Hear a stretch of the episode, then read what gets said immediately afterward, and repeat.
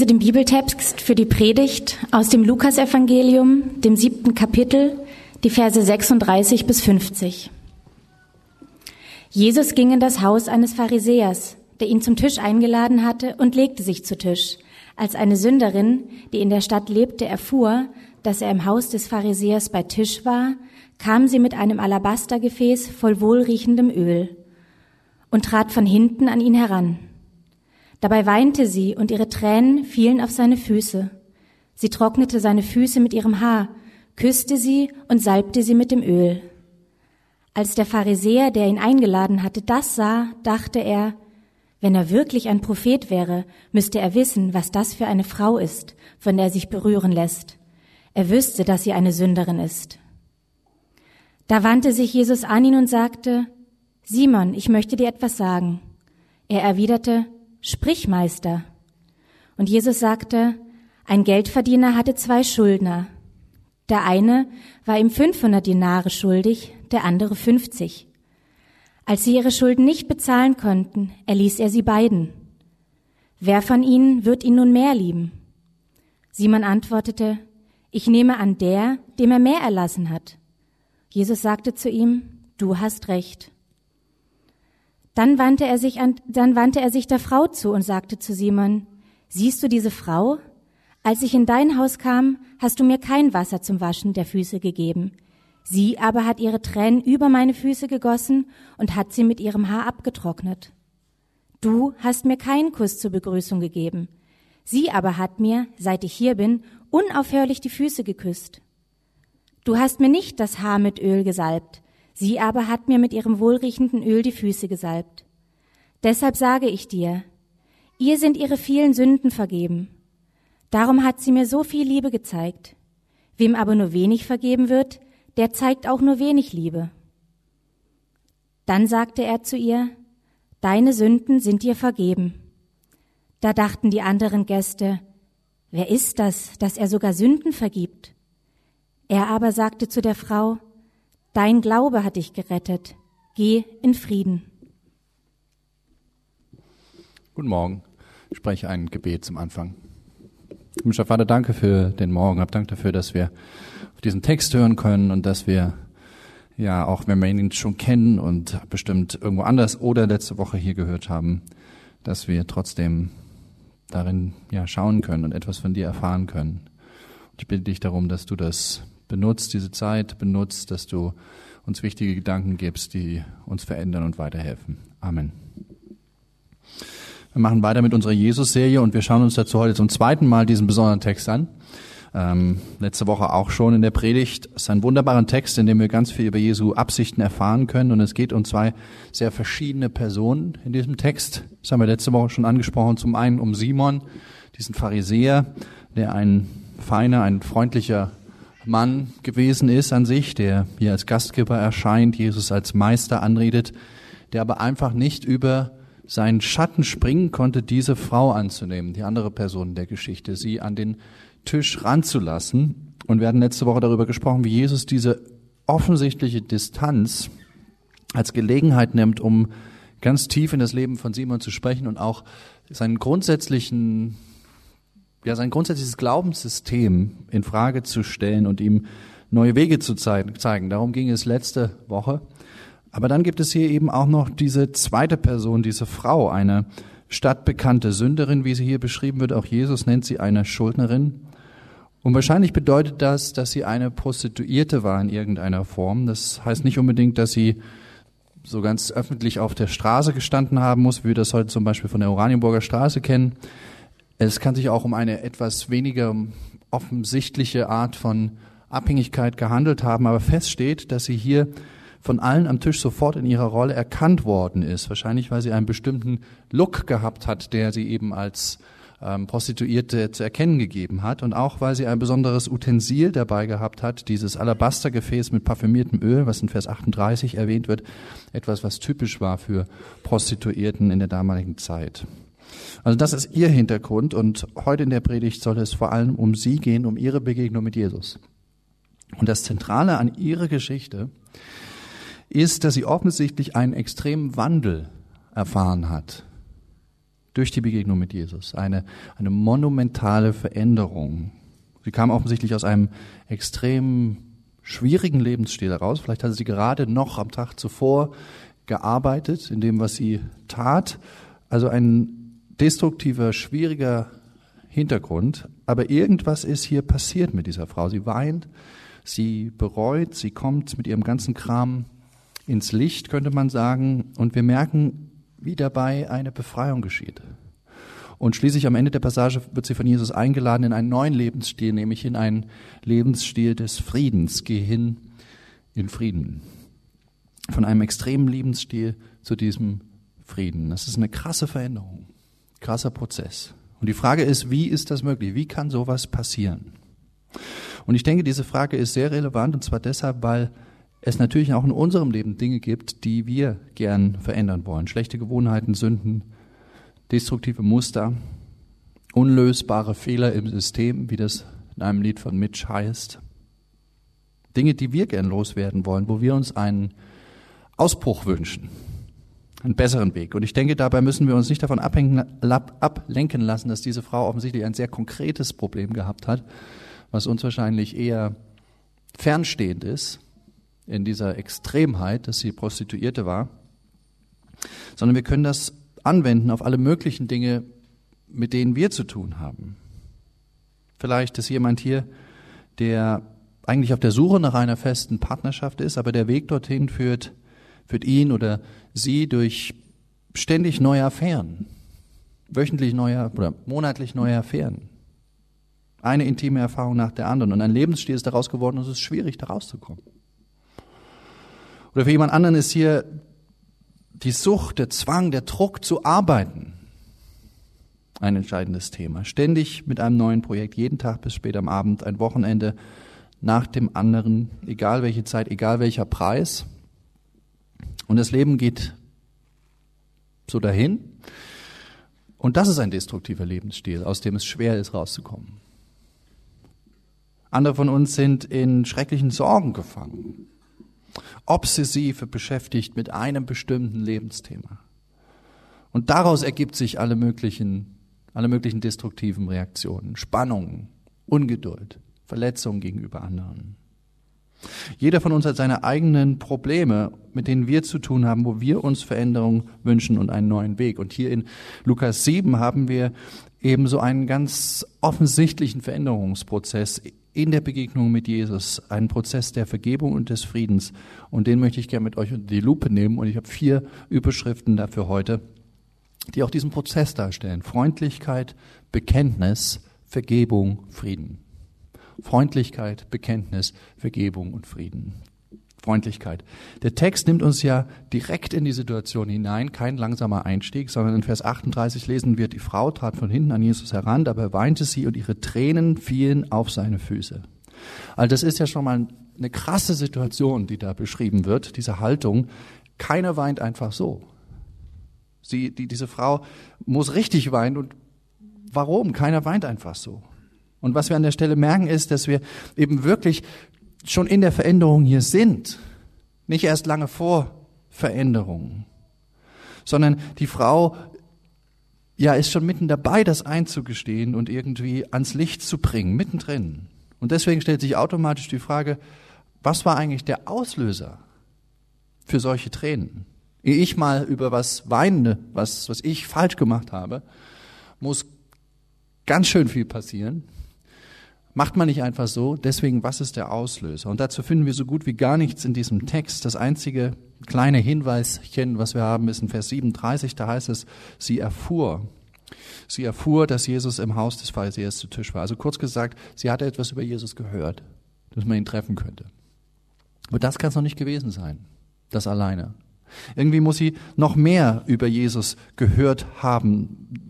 Sonst würde warum würde sie sonst zu ihm gehen? Mehr über ihn erfahren haben. Und die Frage ist, was? Und das ist auch eine größere Frage, nämlich, was müssen Menschen grundsätzlich hören? Was muss ich hören? Was müsst ihr hören, um überhaupt zu so einem Bekenntnis gegenüber Jesus bereit zu werden? Und ich denke, eine Möglichkeit wäre, dass diese Frau über Jesus gehört hatte, dass er, ein, dass er Menschen wie ihr überall im Land mal so richtig ins Gewissen redet dass Jesus als jemand bekannt gewesen wäre, der Prostituierten und Sündern wie ihr mal deutlich gesagt hätte, dass es so nicht mehr geht. Ich denke, das ist ja etwas, was wir uns manchmal wünschen, ja, besonders manchmal für uns selber, aber manchmal auch oft auch für den, der neben uns sitzt, dass jemand ihm mal so richtig sagen will, dass das so nicht geht. So ein Arschtritt sozusagen.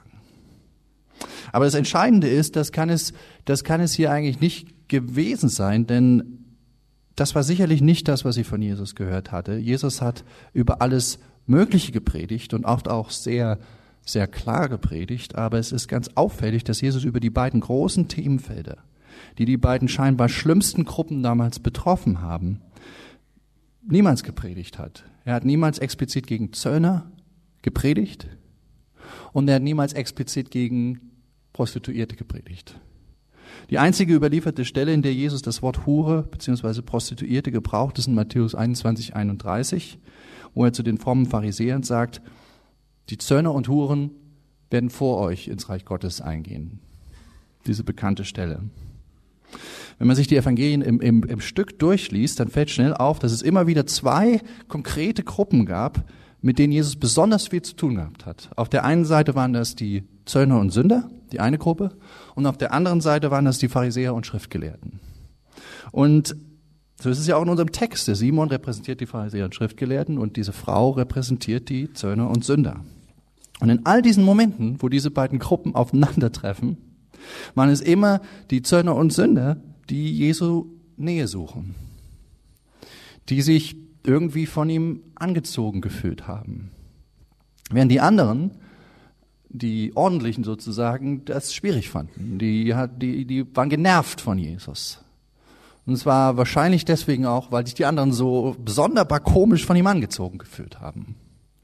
Auf jeden Fall wird deutlich, dass es besonders Leute, die ihr Leben nicht in Ordnung hatten, die, die mit unlösbaren Fehlern im System kamen, die auch noch öffentlich und offensichtlich waren, dass es gerade diejenigen waren, die einen Drang hatten, bei Jesus zu sein. Und der Grund war, dass Jesus eine bodenlose Güte ausgestrahlt haben muss.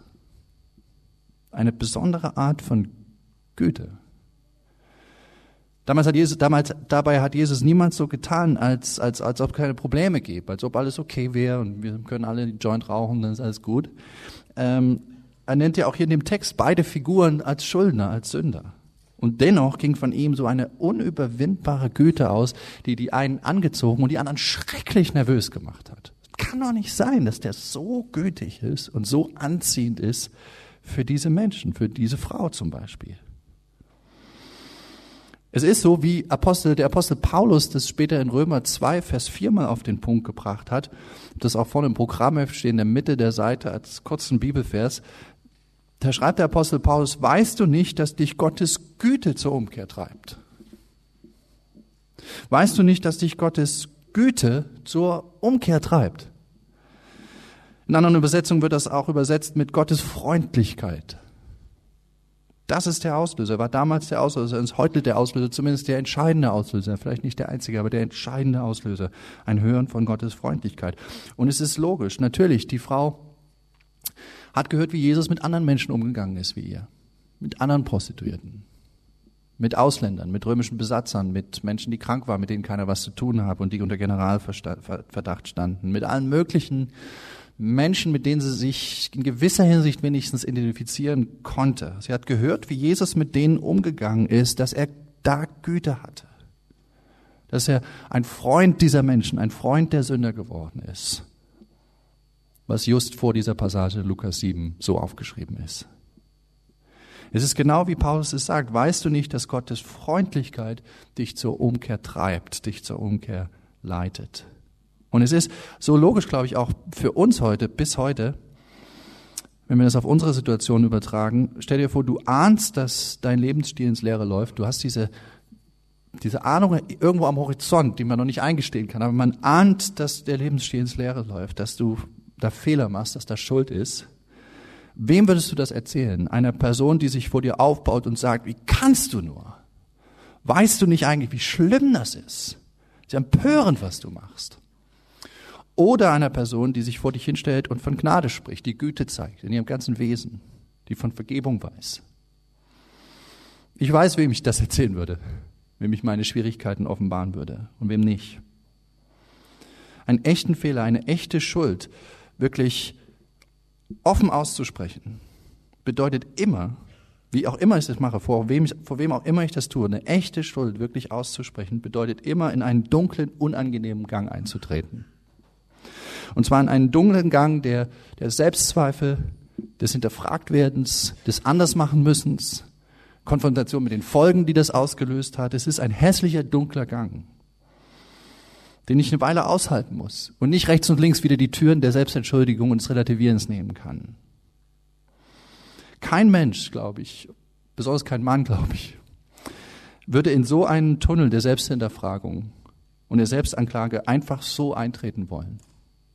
Wenn es einfach nur ein Tunnel ist, der kein Licht am Ende des Tunnels hat. Es sei denn, es gibt eine Tür am Ende dieses Tunnels, auf der steht Güte, Vergebung und Freundlichkeit. Oder sagen wir, es sei denn, es gibt wenigstens die Ahnung, dass es diese Tür am Ende des Tunnels gibt. Wer wird es so blöd sein, sonst in diesen Gang einzutreten? Niemand will das machen. Ihr könnt euch an letzte Woche vielleicht erinnern an das Beispiel von diesem Johnny aus Christian Petzolds Film Phoenix der nach dem Zweiten Weltkrieg spielt und diesen zentralen Charakter hat, Johnny, der seine Frau im Zweiten Weltkrieg verraten hat. Und das ist echte Schuld. Und der ganze Film dreht sich darum, dass Johnny diese Schuld nicht eingestehen kann, weil, Zitat von Christian Petzold, weil dann wäre er verloren. Wie soll man mit sowas leben? Dann wäre er verloren. Diese Frau hier in unserem Text wusste, dass sie nicht verloren sein würde. Sie hatte zumindest eine Ahnung, dass sie bei diesem Jesus wahrscheinlich nicht verloren sein würde, wenn sie mit ihrer Schuld, mit ihrer Schuld, mit ihrer Sünde aufs Tablett kommt. Petzold sagt weiter interessanterweise in diesem Interview, Johnny hat sich eingemauert, der Mann ist eine einzige Mauer, er ist eben ein Mann.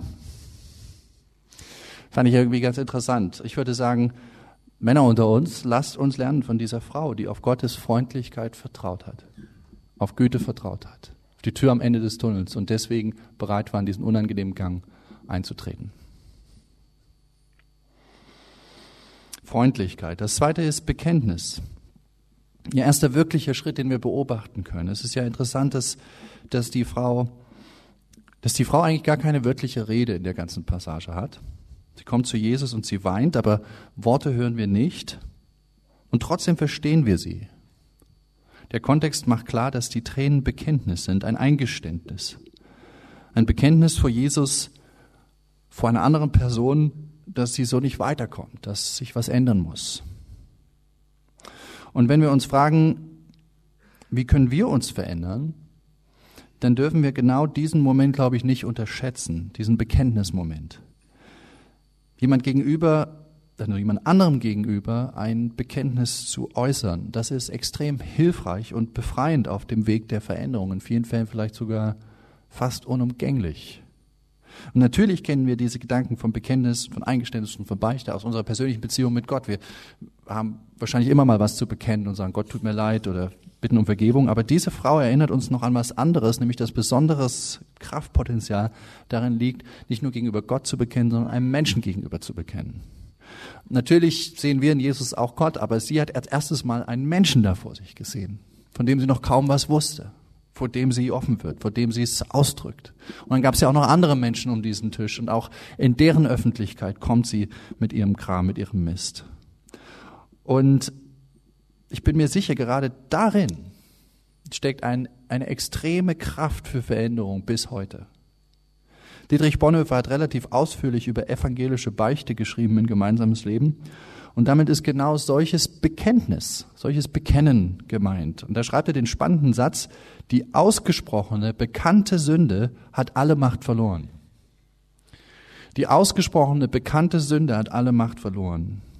Ja, also in dem Ausspruch liegt bereits eine, eine Kraft, eine, eine machtbrechende Kraft. Und zwar dadurch, sagt Bonhoeffer, dass uns so ein Aussprechen aus der Isolation herausholt. Solange wie ich es nicht ausspreche, bleibe ich mit diesem Problem allein, ganz allein. Und das überfordert mich und das führt zu allen möglichen Leugnen und Relativieren und was weiß ich und es, es überfordert und verkorkst mich letzten Endes. Aber wenn ich es ausspreche, dann bin ich mit dem Problem nicht mehr allein und darin liegt die Kraft. Lesen wir das mal gemeinsam vorne auch im Programm, der sagt, die Sünde will mit dem Menschen alleine sein. Sie entzieht ihn der Gemeinschaft. Je einsamer der Mensch wird, desto zerstörender wird die Macht der Sünde über ihn. Und je tiefer wieder diese Verstrickung in die Sünde, desto heilloser die Einsamkeit.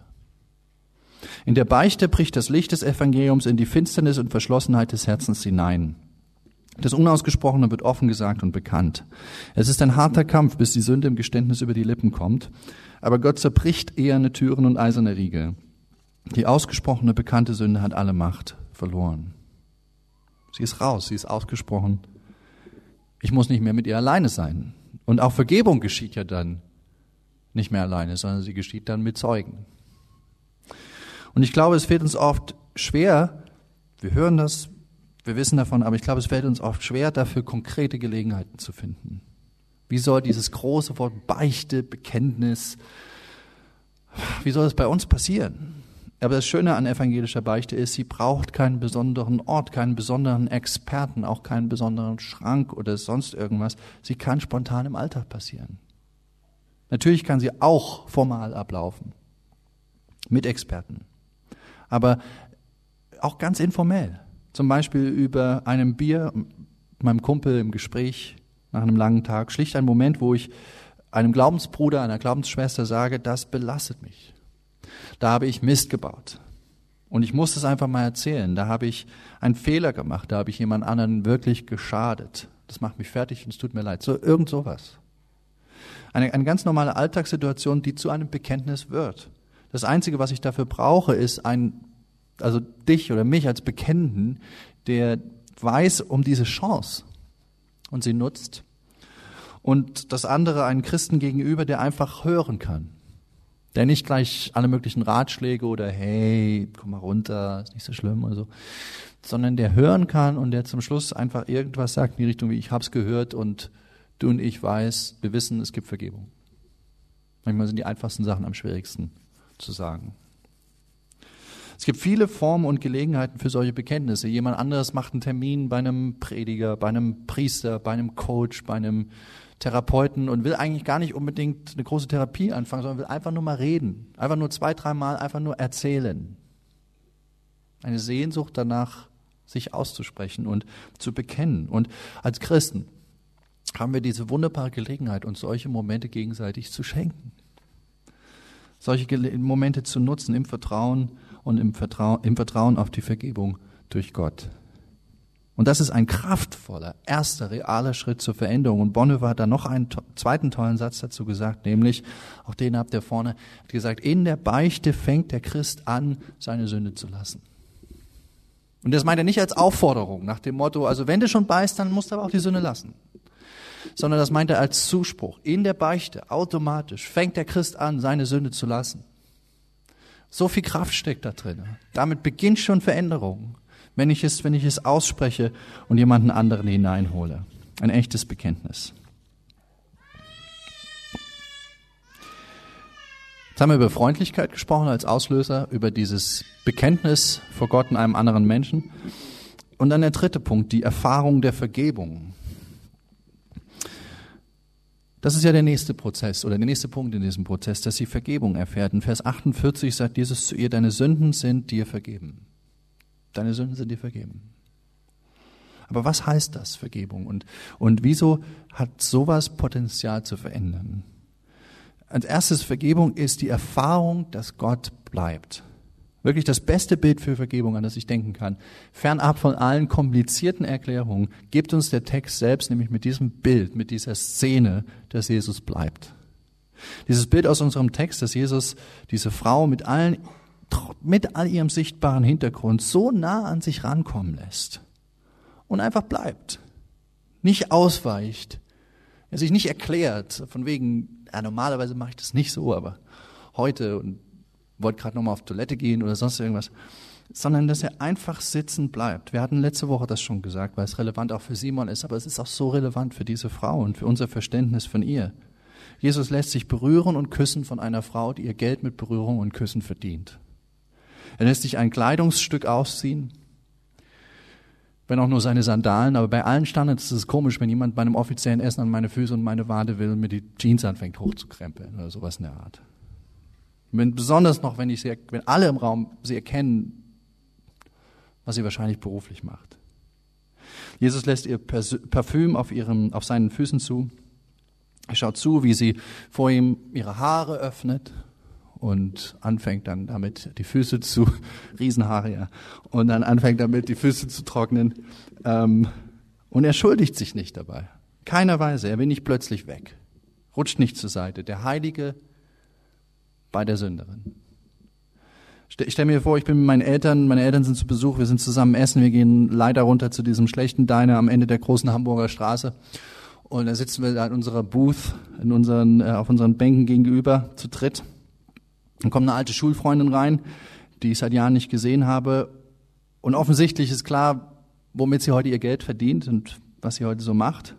Und weil wir uns endlich wiedersehen und es immer so war, kommt sie an und wir umarmen uns, gibt mir einen dicken Kuss und drückt gleich selbstverständlich auf meine Bank neben mich und nimmt ihr Haarreif raus und legt den auf den Tisch und umarmt mich und ist ganz nah bei mir und fragt mich, wie es mir geht, will jedes Wort wissen. Ich frage mich, wie ich dann reagiere, wie ich versuche, das jetzt durch die Blume natürlich meinen Eltern zu erklären, dass wir uns nicht jede Woche sehen, und dass ich sie auch zwölf Jahre nicht oder 15, 20 Jahre nicht gesehen habe. Ja, oder wie ich anfange, so, so ein bisschen zu rutschen auf meiner Bank. Und genau das ist eben das, was hier nicht passiert. Und dass Jesus sogar noch die Aufmerksamkeit einlädt zu Simon und sagt, sieh diese Frau, was es auch mit dieser Frau gemacht hat. Und das ist das perfekte Bild, das ist das perfekte Bild für Vergebung. Der heilige Gott, der bleibt bei dir und bei mir in, in unserem Mist, für Vergebungserfahrung, dass er nicht zuckt. Und, und wenn ich das ihm glaube, wenn ich dieses Bild hier, wenn ich ihm das, wenn ich Gott anfange, dieses Bild zu glauben, dass das wirklich so ist, dass es nicht eine Ausnahme war in Lukas 7.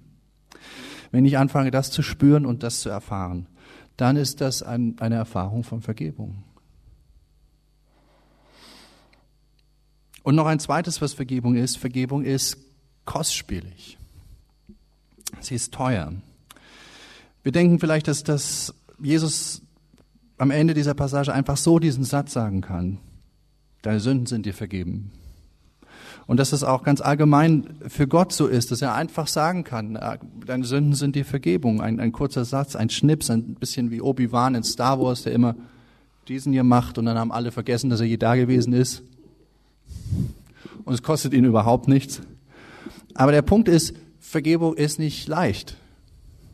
Wenn Vergebung wirklich einfach nur dieser Satz oder so ein Zeichen wäre, dann, dann wäre sie nicht viel wert zumindest. Dann wäre sie eine bloße Sentimentalität, die aber eigentlich nichts wirklich bewirken würde. Eine christliche Form von wird schon wieder oder von Hakuna Matada, nimmt das nicht so schwer. Aber ich denke, jeder von uns hier im Raum, der schon mal etwas wirklich Ernstes vergeben musste, wo dir wirklich geschaden, geschadet worden ist, zwischenmenschlich. Der weiß, dass zu vergeben Schmerzen bedeutet, in gewisser Hinsicht zu leiden und, und eine Belastung zu tragen, die nur sehr, sehr langsam sich abträgt und vergeht. Warum? Weil Vergebung bedeutet per Definition, dass ich auf das Recht verzichte, zurückzuhauen, zurückzuschlagen, in was auch immer für einer Form. Ich verzichte auf all die typischen Dinge, die meinen Schmerz und meine Verletzung erleichtern würden. Ich verzichte auf die Genugtuung der Rache, in welcher Form auch immer. Ich verzichte auf die Genugtuung des Anschmierens und Bloßstellens des anderen. Auf die Genugtuung, den anderen völlig auszuschließen aus jeglichen Kreis. Auf die Genugtuung, ihn hassen zu können. All diese Dinge, kurz gesagt, Vergebung bedeutet nicht gegen den anderen vorzugehen sondern die Verletzung, die Belastung, die nun mal entstanden ist, selbst zu tragen, ohne zurückzuzahlen. Und das ist in gewisser Hinsicht Leid, Leiden. Weil dann bleibt der Schmerz, die Belastung eben wirklich ganz bei mir. Und, und ich muss jetzt über Wochen und Monaten irgendwie das verdauen und damit zurechtkommen, während dem anderen vielleicht schon wieder völlig happy geht. Ich verzichte eben auf alle Vergeltungstaktiken. Den Schlag, den ich führen will, behalte ich bei mir selbst. Ja, ich, anstatt den anderen eine zu drücken, schlage ich eben mir selbst aufs Knie zum Beispiel. Ja, oder ich, anstatt dem anderen die Haare auszuraufen, hm, ja, raufe ich mir irgendwas aus. Und ich bin derjenige, der dann mit den ätzenden und, und äh, ja, nicht schlafen könnten Nächten, mit den dunkelsten Nächten bleibt, anstatt dem anderen auch solche Nächte zu bereiten. Das ist der schwierige Unterbau zwischenmenschlicher Vergebung. Ja, es ist eben nicht einfach nur, ich habe dir vergeben, das ist alles super, sondern es ist ein harter Prozess. Ähm, sie ist eine, diese Vergebung ist eine Form zu leiden, statt leiden zu lassen. So, und wenn, wenn Gott uns vergibt, für all das, wo wir ihn verletzt und seiner Welt geschadet haben, dann funktioniert das im Prinzip genauso. Ein Schaden ist entstanden, eine Verletzung ist geschehen, aber Gott verzichtet darauf, zurückzuschlagen und uns bloßzustellen oder uns auszuschließen oder uns anzuschmieren, sondern er vergibt. Und das bedeutet, er leidet, statt leiden zu lassen. Er ist damit beschäftigt, diesen Berg abzutragen. Er absorbiert die Verletzung und die Last. Statt uns eine zu drücken, landet die Faust auf seinem eigenen Bein. Und genau dafür steht das Kreuz. Am Kreuz vergibt Gott in diesem Sinne. Er, geht durch dieses Vergebungsleiden am Kreuz. Das Kreuz ist Gottes Art und Weise, sein Vergebungsleiden auszudrücken, so dass wir es alle verstehen. Dass wir einen Einblick kriegen in seine dunkelste Nacht, die uns sonst verborgen bleiben würde. In seinen Vergebungsschmerz. Und wenn er vergibt für die Sünden der Welt, ist es halt gleich so groß. Ein Kreuz, ein Erdbeben, eine Dunkelheit, was weiß ich, all diese Dinge, die da passiert sind. Vergebung kostet. Es ist eine, eine teure Vergebung. Eine, eine reale Vergebung ist immer in irgendeiner Form eine teure Vergebung. Und Luther und Bonhoeffer und einige andere haben genau diesen Begriff ja auch gebraucht. Eine, eine teure Gnade zum Beispiel, eine teure Vergebung haben sie gesagt. Und was sie damit gemeint haben, ist eben nicht, dass sie für dich oder für mich teuer wäre dass du oder ich sie uns teuer erkaufen müssten und sie erst nach viel Anstrengung bekommen könnten. Nein, sondern es ist eine teure Gnade in dem Sinne, dass sie teuer war für ihn, dass sie für ihn kostspielig war. Das haben die damit gemeint. Und im Pendant dazu, genauso billige Gnade, billige Vergebung. Billige Gnade heißt nicht, dass sie billig wäre für dich. Weil sie ist billig für dich, sie kostet gar nichts für dich, es geht nicht billiger sondern was die Leute mit billiger Gnade gemeint haben, ist, dass, dass sie sich gegen die falsche Verständnis ausgedrückt haben, dass sie für Gott billig sein könnte. Für uns ist sie billig, aber sie ist für Gott extrem kostspielig, extrem teuer. Und das war der Punkt, den sie damit gemacht haben worauf sie hinweisen wollten. Aber wenn, wenn du und ich das siehst, wie er, wie teuer es ist für ihn, wie er vergibt, wie er leidet für dich am Kreuz, wenn wir durch den Heiligen Geist das begreifen, diese Liebe, diese Einsage, diese Einsatz, diese Fürsorge für uns, wird uns das nicht verändern? Wird das nicht ein Impuls werden für konkrete Veränderungsreaktionen?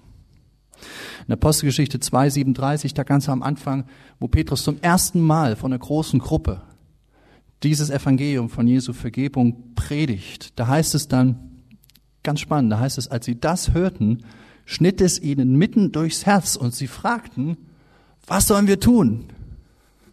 Das ist die Reaktion, wenn Evangelium verstanden wird. Es, es drang ihnen oder es schnitt ihnen mitten durchs Herz und die nächste Reaktion ist, was sollen wir tun? Wie kann ich reagieren darauf?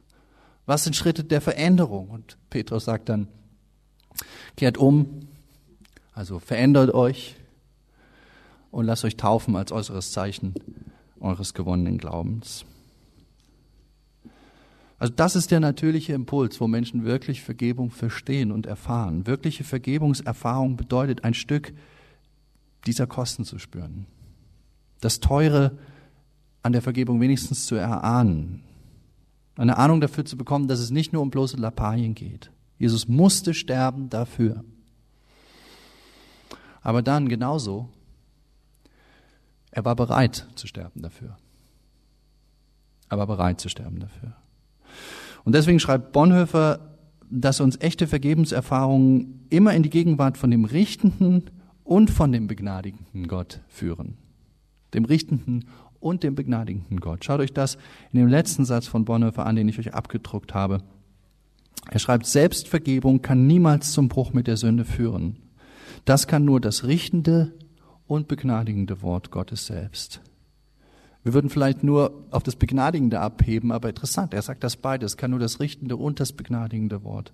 Eine wirkliche Vergebungserfahrung lässt uns zugleich Gottes Ernst und Gottes Güte spüren. Richtendes und Begnadigendes. Es ist ernst um uns, unsere Fehler sind ein Problem.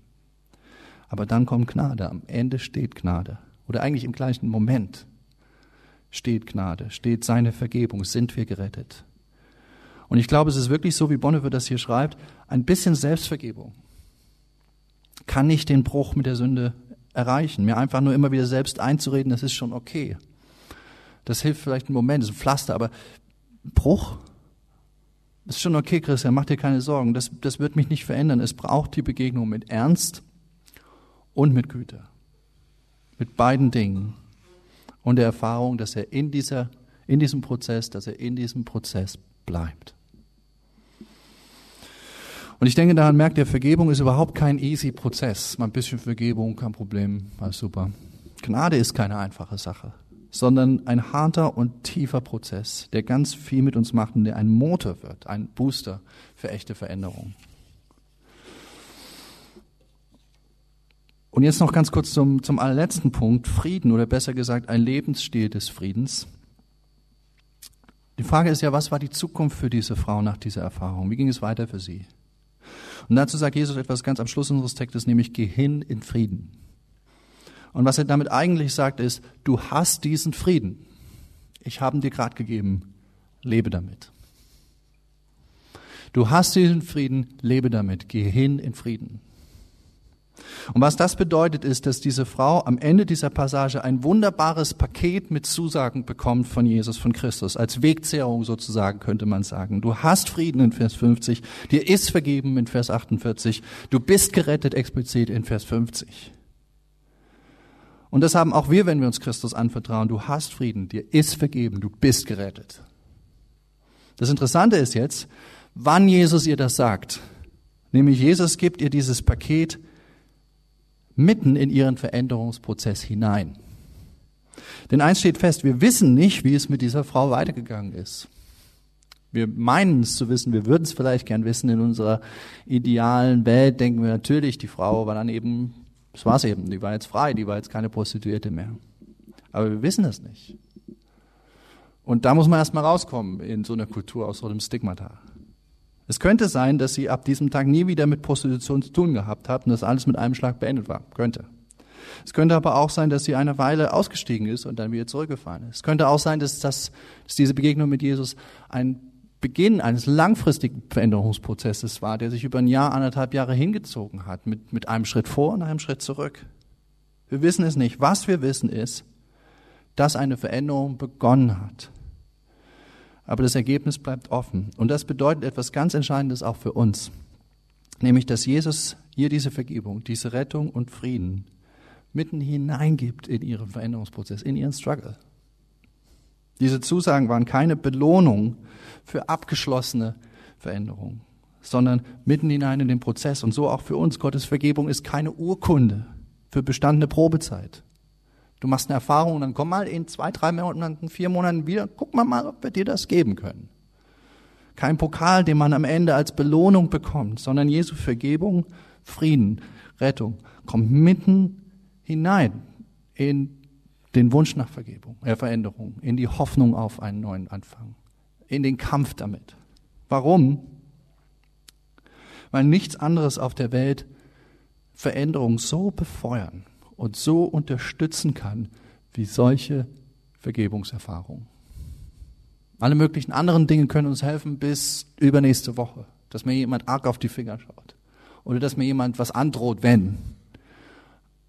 Aber wenn der nicht mehr zuguckt oder wenn der Druck größer geworden ist als der Arschtritt, den ich von ihm kriegen werde, dann ist das alles zum Fenster raus. Was ich brauche, ist eine innere Veränderung. Und solche Vergebungserfahrungen, die sind der, die sind der tiefste, der effektivste Motor für wirklich langfristige Veränderungen. Und ein Lebensstil des Friedens, geh hin in Frieden, bedeutet nun aus dieser Vergebung zu leben, so dass es mich verändert. Geh hin in Frieden ist eine mächtige Einladung, aus dieser Vergebung so zu leben, dass daraus eine Veränderung erwächst, immer neue Impulse, Dinge neu anzugehen, immer neue Vergebungserfahrungen zu machen in meinem Alltag, die zum Motor werden, zum Boost, zum Befreier, zum Katalysator für einen neuen Weg. Das ist ein Lebensstil des Friedens. Ein Leben mit solchen Erfahrungen, aus denen ein Weg auch äußerlichen Friedens erwachsen kann, aus denen konkrete friedvolle Taten, Lebensstil erwachsen kann. Wie geht das konkret? Ich verstehe das wie den Bau eines Stegs, also eines Stegs, der so über Wasser geht. Als erstes brauchst du die Pfeiler im Sand, damit das was wird mit dem Steg, der das Ganze tragen soll. Und diese Pfeiler sind christliche Gemeinschaft mit Raum für Bekenntnis. Das Abendmahl mit Momenten echter Vergebung. Berührung durch Gottes Freundlichkeit und Güte beim persönlichen Bibellesen, hier im Gottesdienst. Und es gibt sicher noch einige andere Pfeiler. Aber die müssen als erstes stehen. Wenn du die hast, wenn die da sind, dann kannst du auch deinen Steg daran bauen und oder deinen Steg renovieren oder vielleicht auch mal umleiten. Aber die müssen da sein. Dann ist es möglich, einen neuen Weg des Friedens zu gehen.